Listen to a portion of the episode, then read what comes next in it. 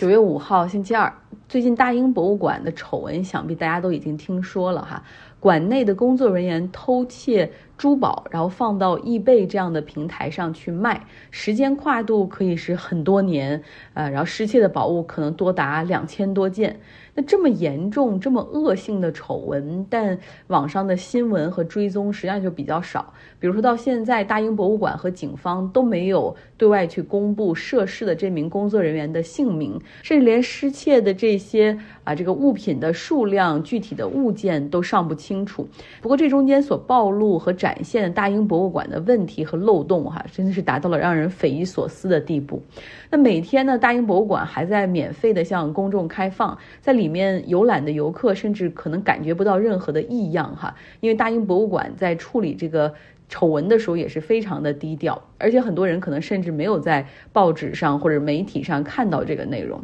事情应该从二零二一年说起，有一个丹麦的艺术商叫做 g r e d a r 他呢是一个艺术史的专家，专门研究希腊和罗马时期的宝石以及其雕刻的这种技法。有一天在易贝上，他就偶然发现了一张罗马时期浮雕碎片的拍品，然后他非常确定说这个物品应该是在大英博物馆里收藏的哈。后来呢，他就顺藤摸瓜，发现这个账号在卖很多非常有年代感的，甚至可以追溯到罗马和希腊时期的这种宝石。然后他觉得很可疑，于是马上就是通过各种的这种 network，然后去找到大英博物馆的馆长和副馆长，给他们去发邮件。他的这个第一封邮件总共有一千六百字，就详细的阐述了自己在易贝上的发现以及怀疑哈，还有一些截屏的照片作为证据。但是得到的回复非常敷衍。大英博物馆的馆长回复说：“感谢，我们会进行调查。”但是几个月过去了 b r e d a r 他没有得到任何后续进展的这种邮件哈，于是他又找了自己的。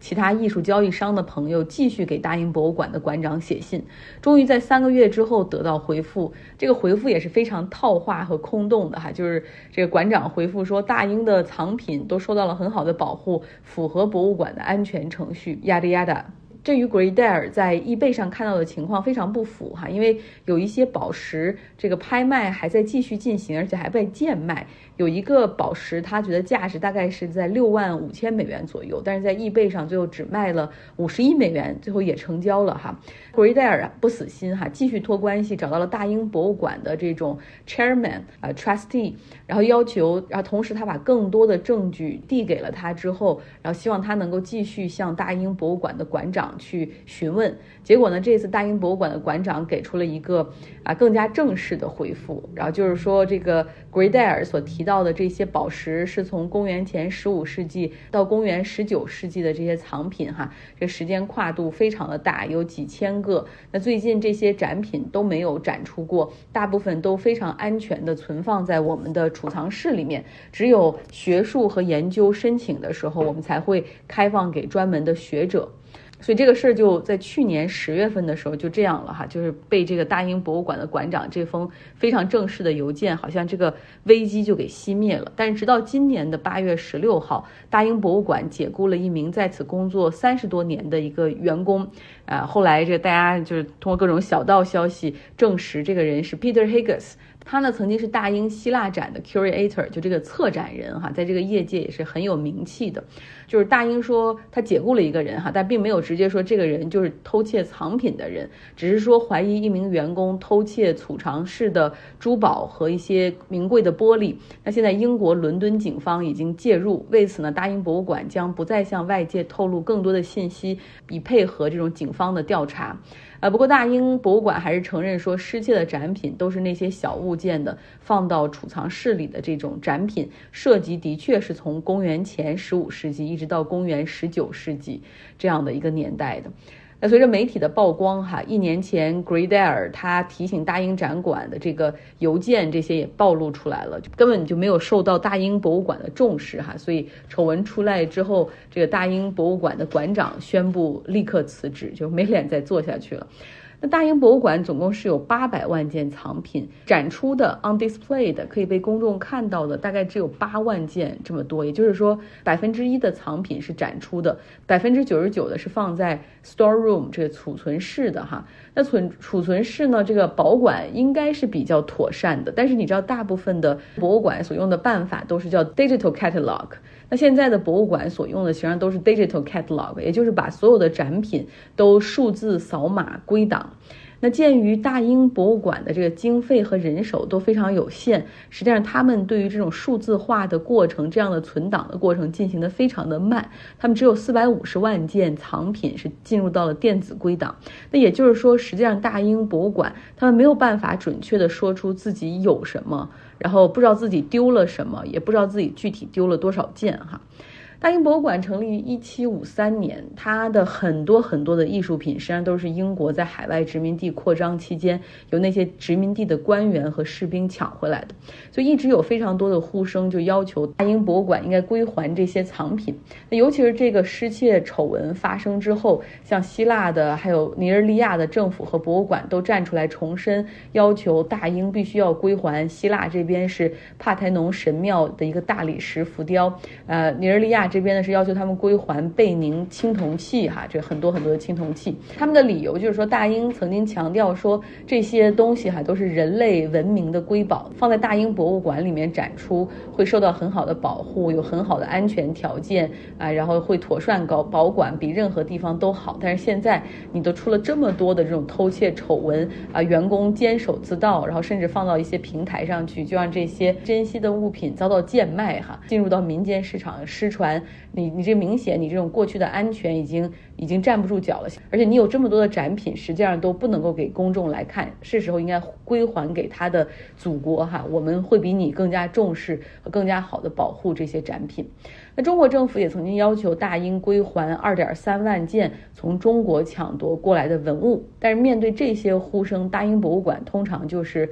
没听见，不回复，装聋作哑哈。当然，他们有很好的护身符，那就是英国政府在五六十年代的时候，他们实际上就已经意识到这个问题，因为那个时候大英帝国明显已经就是 已经沦为了这种二流。强国吧，这昔日雄风不在，也不能叫做大英帝国了。然后他们认为说，也看到了这个殖民地未来可能会追回，针对某一个博物馆，尤其是大英博物馆去索要藏品。所以在一九六三年的时候，他们就出台了一个法律，叫做 British Museum Act，大英博物馆法，禁止博物馆的馆长或者他们的 trustee 啊，chairman 这种。去决定归还某一个国家藏品，哈，就是就是，所以法律是禁止他们这样做，所以他们相当于说他们也不需要回复，因为有有法律在那儿呢。这一次的失窃，哈，并不是大英博物馆的第一次失窃，他们。因为人手紧张，然后这个安保的系统非常的漏洞很多哈，所以经常是丢东西。七十年代的时候就丢过一大批的历史的这种古钱币，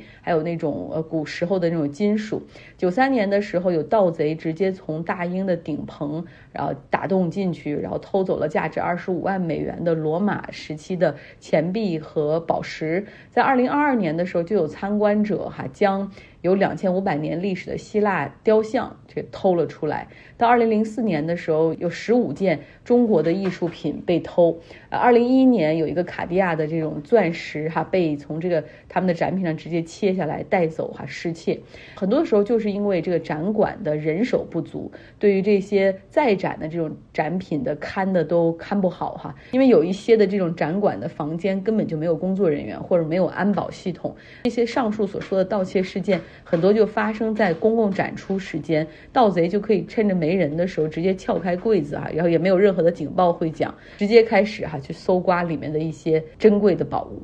OK，结尾说一个短新闻吧。乌克兰和俄罗斯的战争已经进入到第十九个月了。乌克兰除了应对战事之外，实际上他们也在积极的进行军中的反腐。总统泽连斯基就表示说，要根除乌克兰政府以及军队内部的腐败，实际上有利于乌克兰可以继续。更长久的获得西方盟友的支持，那另外呢，也有助于他们去争取哈北约和欧盟成员国的资格。那昨天泽连斯基更换了乌克兰的国防部长，但是没有明确指出就是说他有什么样的问题哈。实际上是这个国防部长自己主动交上辞呈，然后这个泽连斯基任命了一个新的人选。